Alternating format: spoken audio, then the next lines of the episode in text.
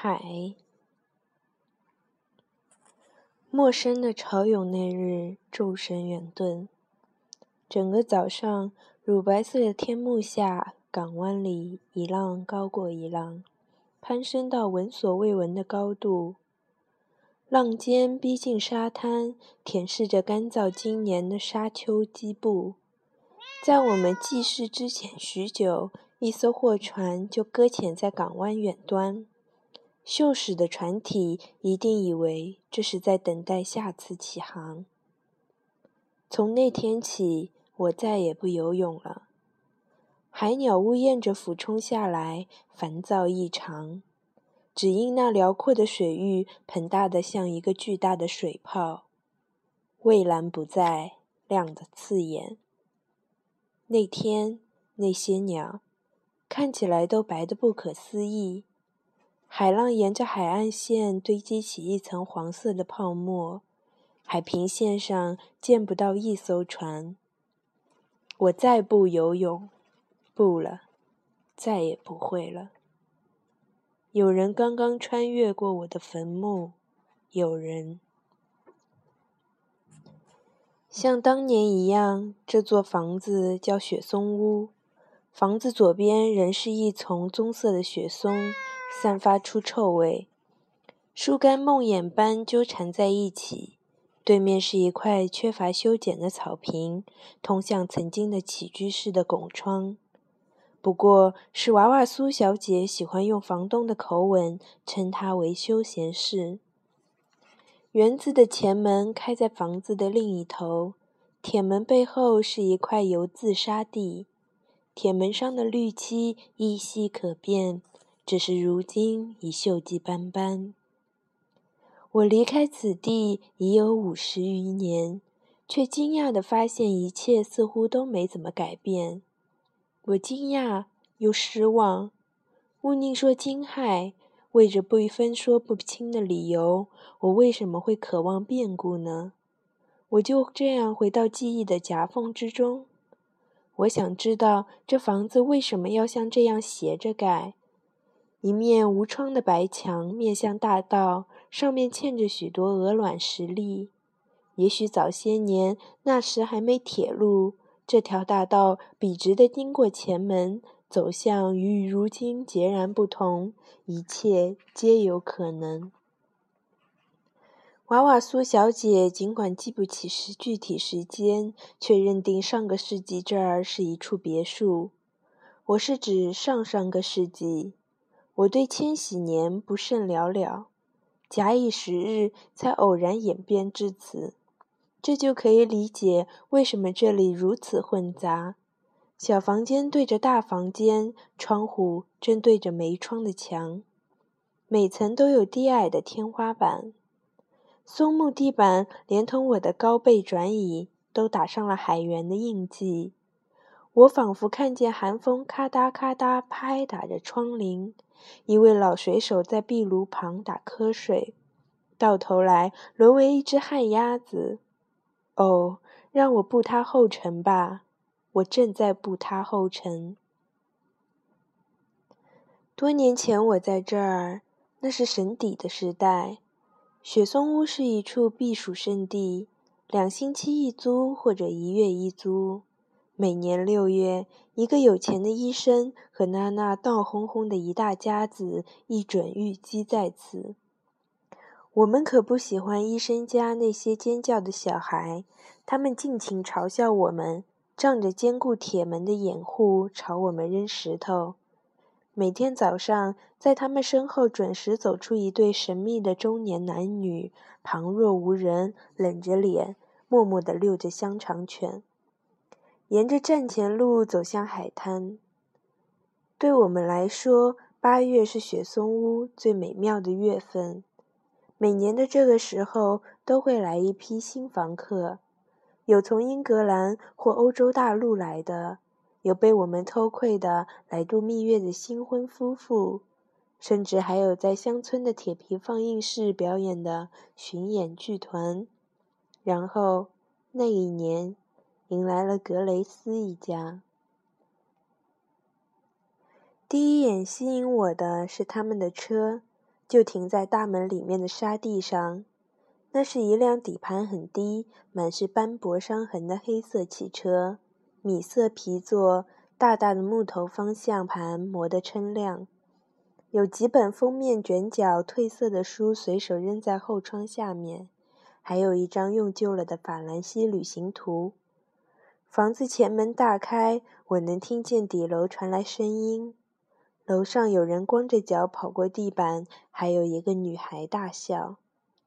我在大门边止住脚步，公然偷听。这时，突然从房子里走出来一个人，手里拿着一杯酒。他很矮，很肥，只看得见他的肩膀和胸膛，以及圆溜溜的大头。新剪的鬓发黑得发亮，夹杂着早生的华发；硬邦邦的胡子也同样黑白混杂。他光着脚，敞胸穿着一件宽松的绿衬衣和卡其布短裤。他的皮肤曝晒过度，闪着古铜色的光。我注意到。他的脚背甚至都晒成了褐色，在我记忆中，大多数做父亲的衣领以下都是一片鱼肚白。他随手将酒杯加冰块和柠檬片的冰蓝色杜松子酒，以一个危险的角度放在车顶上，打开副驾驶座的门，一头扎进仪表盘底下翻找着什么。楼上，在我看不见的地方。那个女孩再次大笑，转而颤着嗓子惊叫，一听就知道是装的。接着，楼板上传来奔跑的脚步声，他们在玩猫捉老鼠。他以及另一个不曾发出声响的家伙。男人直起腰，从车顶上拿走那杯杜松子酒，砰地关上车门。不管他寻找的是什么，他没能找到。当他转过身子，恰好与我的视线相撞，他眨了眨眼。他不像大人们那时候通常会做的那样逗我，不，仿佛我俩有共谋似的。他同志似的眨了眨眼，似乎此刻我们两个陌路人，大人和小孩，心照不宣。尽管表面上看起来没什么意义，也没什么秘密需要保守。颇有意义。他的眼白和蓝色的眼球对比格外鲜明。他走进雪松屋，还没进门就嚷嚷：“该死的！”他说：“好像就听不见他的声音了。”我又磨蹭了一会儿，把楼上的窗户看了个遍，看不见一张脸。这就是我与格雷斯一家的第一次相遇。高处奔跑的脚步声中夹杂女孩的尖叫声。那个蓝眼睛男人冲我眨眼，神态愉快亲密，又有一丝淡淡的邪恶味道。就在刚才，我再一次沉溺于斯从门牙吹出单薄而清冷的口哨，进来让我着迷。滴嘟，滴嘟，滴嘟。呼啸声像极了牙医钻牙的声音。付钱以前就是这样吹口哨的。我开始步其后尘了吗？在走廊那头的房间里，布兰登上校正在摆弄收音机。他喜欢收听下午的谈话节目。激愤的听众在节目中打进电话，指责政客腐败、酒驾和其他千年不变的话题。朋友。他唐突的来了这么一句，然后清了清嗓子，似乎有一些窘迫，尽管我没有表示出任何敌意。他那双突出的眼睛还是竭力避开了我的视线。他听收音机时习惯躺在床上吗？想要描摹他真的有点难度。他的脚趾在灰色厚羊毛袜里捻弄着，没打领带。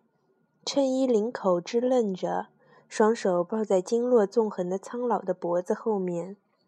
出了房间，他就是个直立的人，从头圆锥形的头顶到脚，那双补丁落补丁擦得发亮的棕色皮鞋。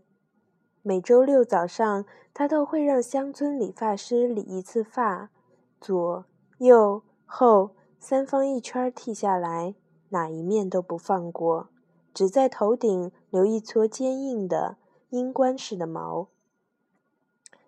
他那对像皮革一样有着长长裂纹的耳朵支棱着，看起来活像风干又熏制过。他的眼白也带着烟熏过似的黄色。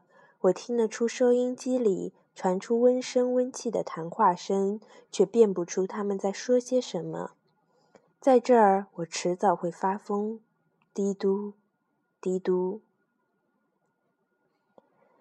那天以后，格雷斯一家到来之后，或者说之后的那天，或者再往后的一天，我再次看到那辆黑色的车。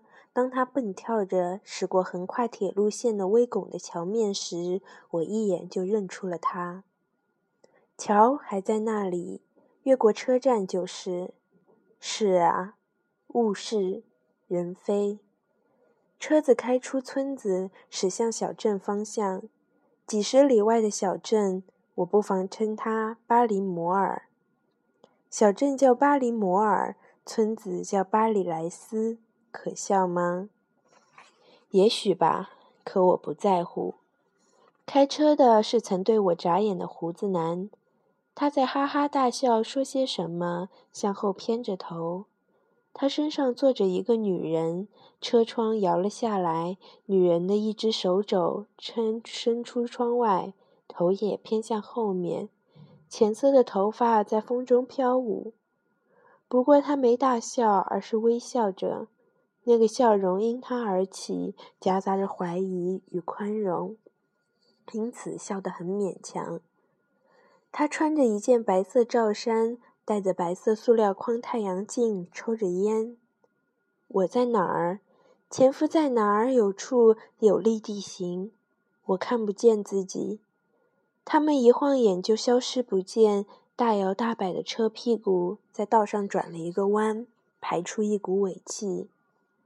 沟渠里高高的茅草，像女人的头发一样，闪着金灿灿的光，震颤了一下，又恢复到此前梦魇般的寂静。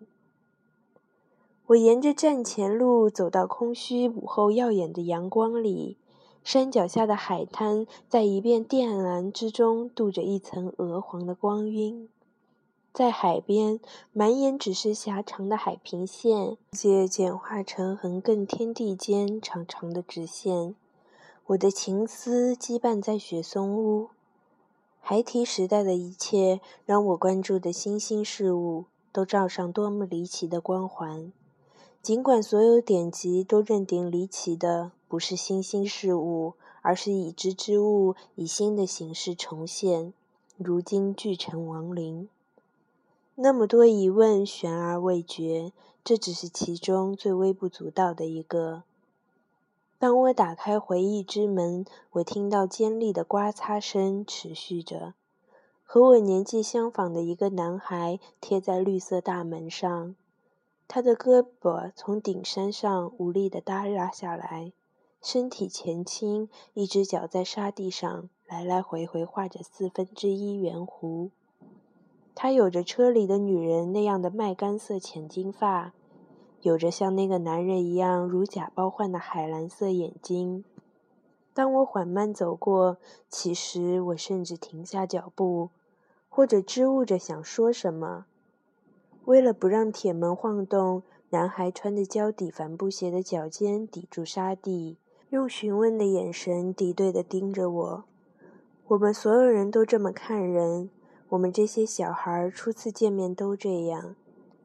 越过他，房子背后狭小的花园一览无遗。我甚至能看到对角沿着铁路线栽种的一排树，如今都已不在。那些树让位给一排像用彩色蜡笔画出来的过家家式的平房。再往里，甚至能看到田高的地面，几头牛。明亮的、怒放的小黄花，那是金雀花。于稍远处能看见孤零零的尖顶，在远处是天空，白色云朵翻涌。突然，男孩莫名其妙地对我扮了个鬼脸，斗鸡眼、掉舌头。我走开了，他嘲讽的目光刺着我的后背。胶底帆布鞋，如今人们再也听不到，或者很少、少之又少这个词了。胶底帆布鞋原是海员的鞋具，取自人名。如果我没有记错，即与船只有关的物事。上校又去厕所间了，我敢打赌他的前列腺有问题。经过我门前时，他像怕惊扰死者睡眠一样放轻脚步，踮起脚尖。真是守旧的老顽固，喜欢扮演骑士的上校。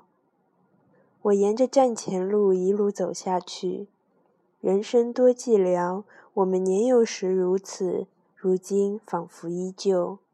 停滞般的寂静，俨如警戒。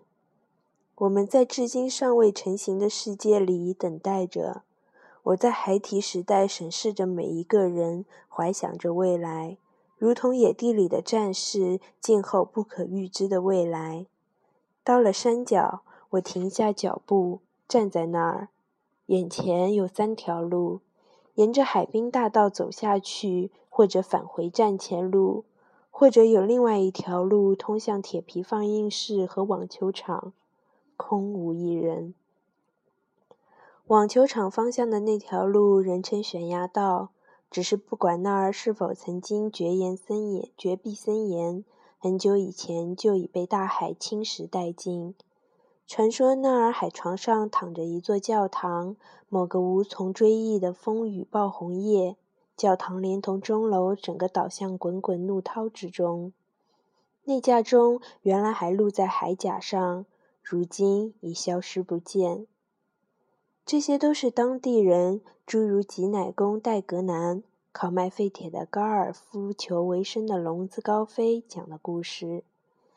在我等匆匆来过客听来，这座由来已久、平淡乏味的海滨小村庄，原来暗藏波澜。海滨咖啡馆上顶着的广告牌中，一个留着胡须的海员套在救生圈或者绳套，是绳套吗？里兜售着香烟和军刀，被盐分锈蚀的托架上，广告牌在海风中吱呀作响。仿佛雪松屋大门的回音。我知道，男孩还在那儿摇晃着，眼前的大门，过去的广告牌，在那儿吱呀作响，一直想到如今，想到今夜，响彻我的梦里。我选择了海滨大道，房子、商铺、两间旅馆、高尔夫酒店和海滨酒店，一间花岗岩教堂。梅乐的杂货店兼酒局、酒馆与邮局，以及小木屋长院，其中一间是我们、我父亲、我母亲以及我的旅居之所。如果说车内的两人是男孩双亲，难道他们将男孩一个人撇在家里？女孩呢？哈哈大笑的那个女孩到哪儿去了？往事像另一颗心脏，在我体内跳动。